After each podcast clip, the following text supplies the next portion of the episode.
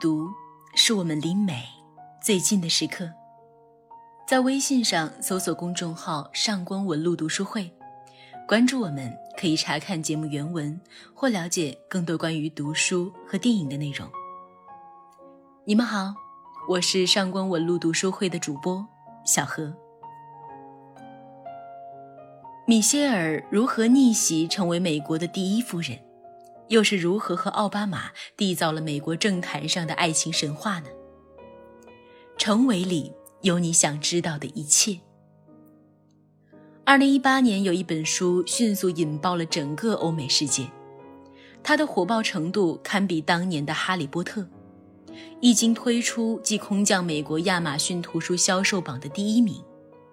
在英国、法国、德国、荷兰、西班牙、丹麦和芬兰，都登上了非虚构类榜单的榜首。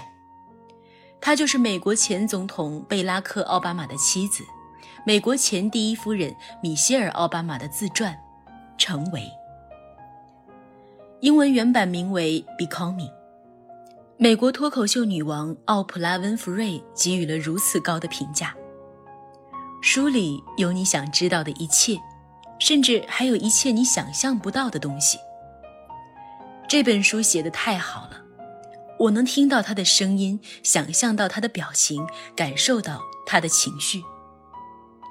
在这本书里，米歇尔以时间为线，讲述了自己的成长故事，讲述了他由一个贫民区黑人女孩，成为常春藤名校的学生，成为绿界精英，成为市长助理，最后成为美国第一夫人的。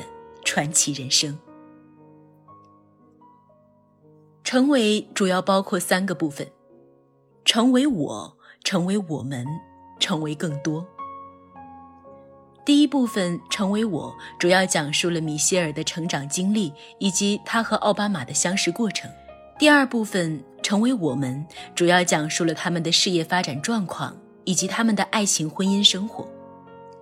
第三部分成为更多，主要讲述米歇尔成为第一夫人进入白宫后的生活。纵观米歇尔的成长经历，有谁能够想到，一个深受歧视的黑人女孩能从芝加哥贫民区走出，一步一步地走向纽约，走入白宫，走向世界？下面就让我们跟随着米歇尔的脚步。看看她是如何一步一步从贫民区的黑人女孩逆袭成为美国的第一夫人的。米歇尔如何逆风翻盘，成为绿界精英呢？一九六四年的一月十七号，米歇尔出生于芝加哥南城，父亲是水厂工人，母亲是家庭主妇，还有一个大他两岁的哥哥克雷格。一家人只能靠父亲的收入过活，经济比较拮据，买不起自己的房子，只能租住亲戚家一室一厅的小房子里。虽然家里的经济条件并不富裕，但米歇尔的父母非常注重孩子的教育，把为数不多的钱大多用在了米歇尔和他哥哥的教育上。米歇尔的哥哥克雷格曾经考上了几所提供奖学金的大学。但父母还是鼓励他上了收费更高的常春藤名校之一的普林斯顿大学。从这一点可以看出来，米歇尔的父母是非常有远见的人。米歇尔母亲的教育方法与众不同，她非常注重培养孩子的独立性，从不过多干涉和包办孩子的事情，而是让孩子为自己的事情做主。他经常对米歇尔和克雷格说的一句话是。我培养的不是小孩子，是未来的大人。母亲的这种教育观念养成了米歇尔独立和有主见的性格。米歇尔的父亲是一个乐观通达的人，尽管他患有严重的多发性硬化症，但他从没有抱怨过疾病引发的疼痛。如果有人问到他的身体情况，他总是回答：“我很好。”哪怕已经到了疾病的后期，父亲仍然保持着这种乐观的心态。米歇尔说：“我们家的人都有一个特点，能在坏事来临的时刻把它屏蔽掉。这也是米歇尔积极乐观的根源所在。米歇尔自小就比较要强，总是把老师布置的任务认认真真的完成。读幼儿园的时候，老师教授一组新单词：red、blue、green、black、orange、white。教完之后要学生念。轮到米歇尔念卡片的时候，他轻而易举地念出了 red、green 和 blue 等等的单词。但读到 w h i t e 的时候，他一下子卡壳了，怎么想都想不出来怎么拼读，这让米歇尔觉得颜面扫地。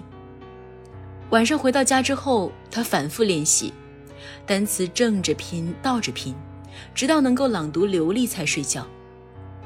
第二天上课。米歇尔请求重读一遍单词，老师说还有其他学习任务要完成，但经不住米歇尔的再三请求，老师终于同意给他一次机会。米歇尔顺利地读出了那些单词，挽回了颜面，然后得到老师奖励的金箔纸小星星，开开心心地回家了。由于米歇尔的刻苦努力，他考上了芝加哥第一所全市统招的高中——惠特尼洋高中。这就是一所本地最好的高中，师资好，环境好，缺点就是离家太远。米歇尔每天要坐一个半小时的公交车去上学。由于前边站点上来的人太多，米歇尔总是找不到座位，要一直站着抵达学校。聪明的米歇尔想到了一个好办法：每天早起十五分钟，往反方向坐几站，到一个人少的站点。再上车坐回来，这样就能占到座位，然后就可以在座位上和同学轻松惬意的聊天或者学习。这件事可见米歇尔处事的聪明和灵活。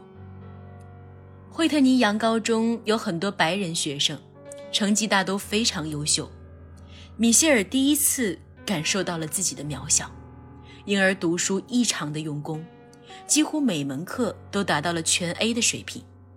高中快毕业的时候，米歇尔信心满满的想去哥哥读的大学——普林斯顿大学读书，但却遭到了申请顾问的严厉打击。那名顾问对他说：“我不确定你是上普林斯顿的料。”这句话让米歇尔的自尊心受到了严重的打击，他暗暗发誓要证明给那个顾问看。经过精心的准备，他终于凭借过硬的实力。进入到了普林斯顿大学。这件事儿让米歇尔意识到，人不要受他人的眼光左右，要自己相信自己。米歇尔在普林斯顿大学学的是社会学专业，从普林斯顿大学毕业之后，又继续深造到哈佛大学的法学院攻读博士。从哈佛毕业的他，能力出众，才华超群。很轻松的就得到了一份让人眼羡的高薪工作——芝加哥高端律师事务所圣德的律师。从此，米歇尔过上了朝思暮想的精英生活，每天穿着阿玛尼套装，享受着葡萄酒定制的服务。下班后可以去做有氧健身运动，还买了一辆豪华的萨博汽车。短短几年挣的钱，就比父母一辈子挣的钱都多。米歇尔为自己的能力感到自豪。米歇尔在盛德的工作，除了为公司分析知识产权之外，还帮忙培训新招聘的年轻律师。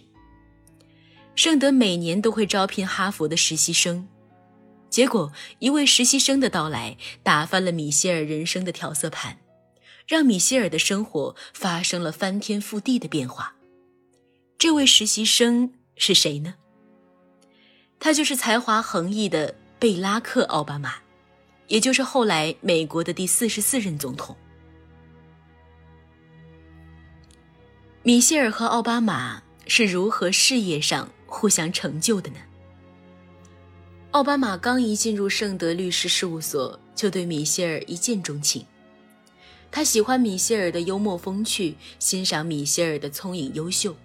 也钦佩米歇尔对工作的认真负责的精神，但米歇尔刚开始对奥巴马并没有什么好感。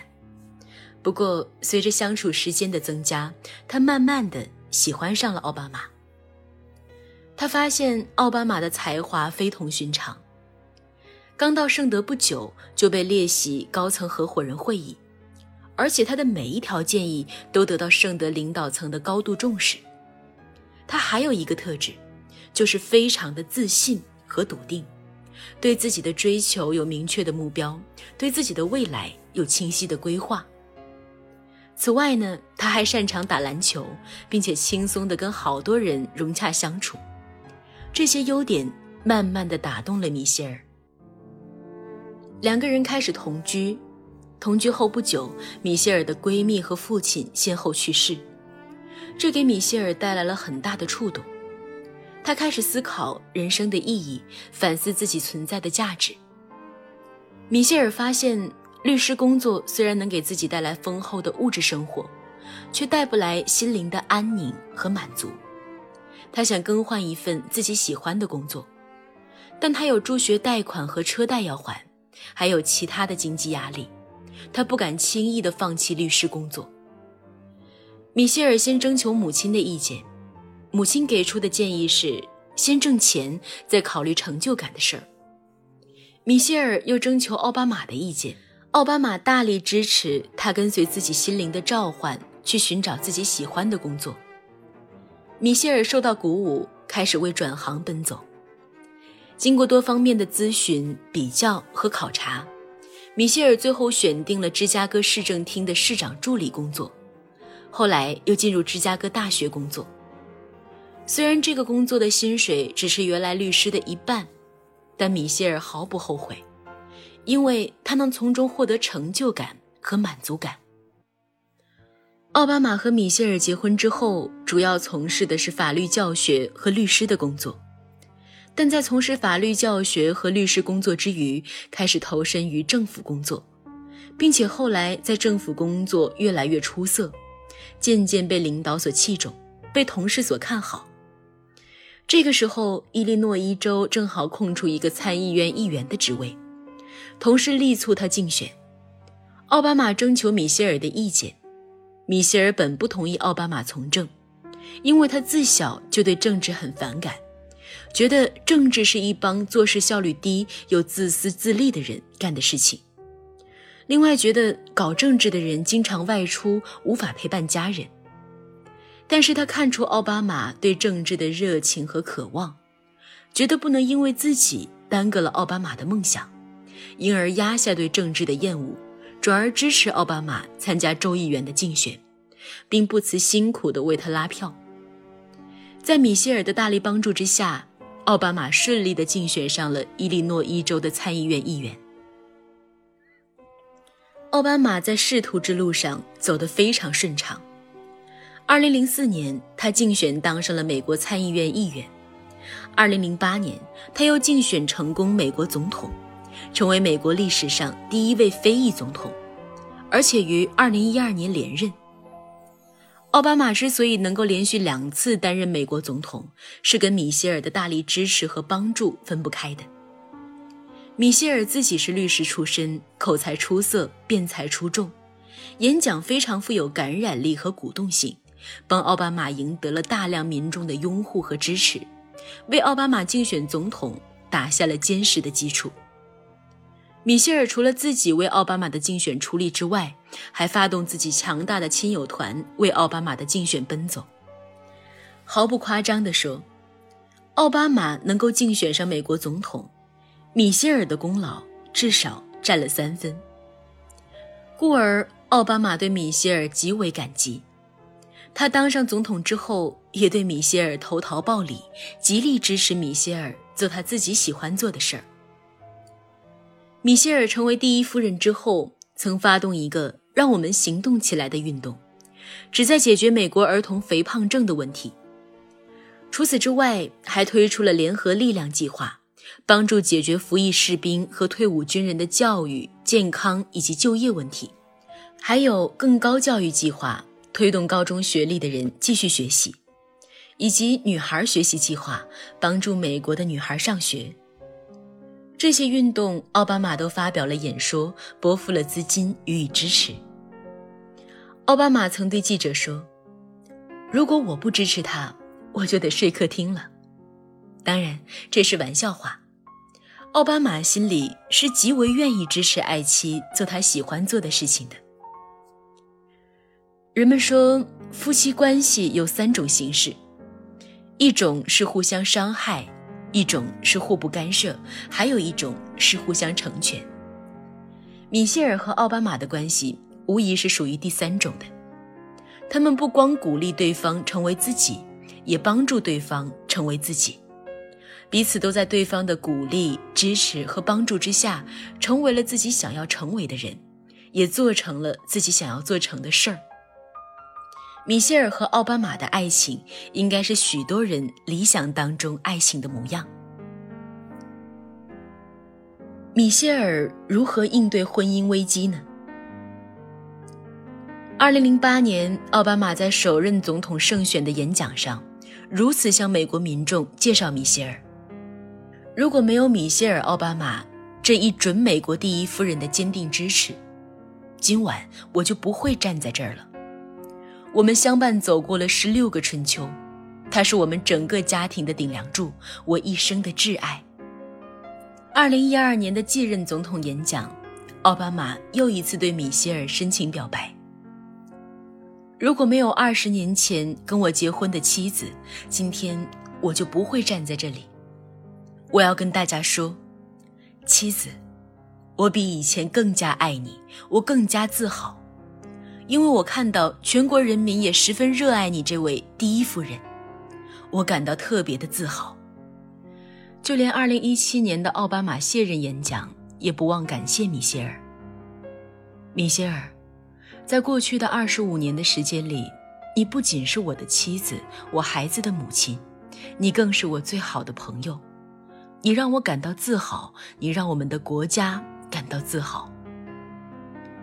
奥巴马尽管两次出任美国总统，权势和地位要比米歇尔高很多，身边美女才女如云，但他从未传出过绯闻，对米歇尔的感情一直很稳定。米歇尔到底有什么独特的魅力，能够一直吸引奥巴马呢？米歇尔聪明漂亮，幽默风趣，乐观上进。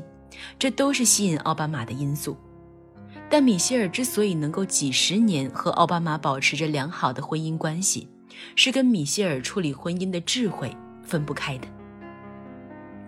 两个人尽管相亲相爱、相知相弃，但正像温格朱莉的幸福婚姻法则所说的，在这个世界上。即使最幸福的婚姻，一生中也会有两百次离婚的念头和五十次想掐死对方的想法。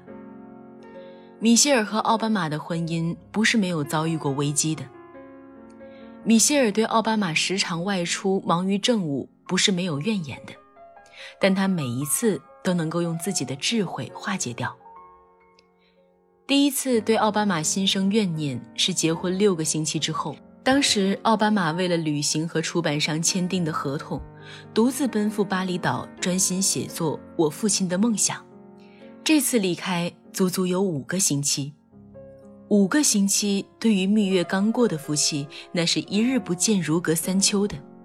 更何况还是性喜热闹、不爱孤独的米歇尔。但米歇尔没有一味的陷溺于对奥巴马的埋怨里，而是积极的想办法调试自己。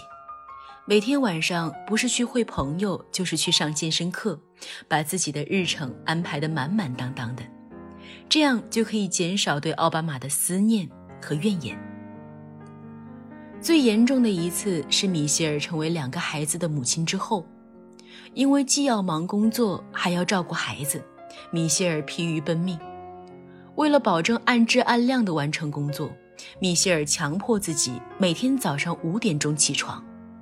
这样，在家人起床前，已经工作了好几个小时，工作也处理的差不多了。但这样做的结果是晚上疲惫不堪，而奥巴马却经常因为当州参议员开会或者处理政务而晚归。每次奥巴马说要回家吃饭，米歇尔就会精心做好饭，给女儿洗好澡，然后点上几根蜡烛，等候奥巴马一起回来吃饭。但经常等到蜡烛滴成一坨，女儿已经睡着了，还不见奥巴马的身影。米歇尔为此经常冲奥巴马发脾气，奥巴马也觉得很委屈，两个人谁也理解不了对方，婚姻一度面临崩溃。米歇尔不想让辛苦经营的婚姻因为这些小事而解体，他主动拉着奥巴马去找婚姻咨询师进行心理咨询。起初，奥巴马不太愿意让婚姻咨询师介入他们的生活，但慢慢的，他尝到了婚姻咨询的好处，于是也积极配合米歇尔接受咨询了。经过婚姻咨询师耐心的调解，他们理解了彼此的苦衷。解开了心里的结。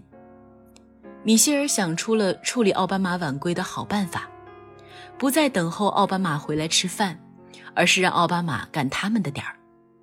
他和两个女儿每天下午六点半准时吃饭，奥巴马赶上了就和他们一起聚餐，享受家庭的温馨；赶不上就一个人孤独的吃饭。这样就把主动权掌握在自己手里，而不是老被丈夫破坏吃饭的兴致。米歇尔这样做也想教育女儿：女人应当首要关注自己的需求，而不是把男人放在第一位。这件事情的处理可以看出米歇尔的智慧。婚姻的成功与否不在于有没有问题，而在于能不能找到解决问题的办法。米歇尔和奥巴马的婚姻也像普通人的婚姻那样，存在着这样那样的矛盾。这样那样的分歧，但每一次米歇尔都能凭借自己的智慧去化解掉。正是因为米歇尔具有处理婚姻的智慧，才能够拥有和谐美满的婚姻。美国著名的心理学家泰勒·本沙哈尔曾对幸福有一个全面的概括。他认为，幸福不光包括精神幸福和身体幸福、智力幸福。也包括关系幸福和情感幸福。米歇尔这五种幸福基本全部占全了。他不光身体健康、事业成功、精神富足，而且和周围人的关系相处得很融洽，跟奥巴马的婚姻也非常的甜蜜美满。许多读者也许会说，米歇尔如此成功和幸福是得益于上天的惠顾。但其实，米歇尔的成功和幸福主要依赖于他不停的学习、不停的成长。他时时刻刻都在充实和完善自己，时时刻刻都在成为更完美的路上。就像《成为》最后一章所说的：“成为应该是一种前进的状态，一种进化的方式，一种不断朝着更完美的自我奋斗的途径。这条道路。”没有终点。但愿我们每一位读者在阅读完《成为》之后，都能学习米歇尔的上进精神，永不停息自己的奋斗，永不停止自我的成长。如此，才能成就完美的自我，才能开创幸福的人生。今天想要和大家聊的话题是：你觉得如何经营婚姻？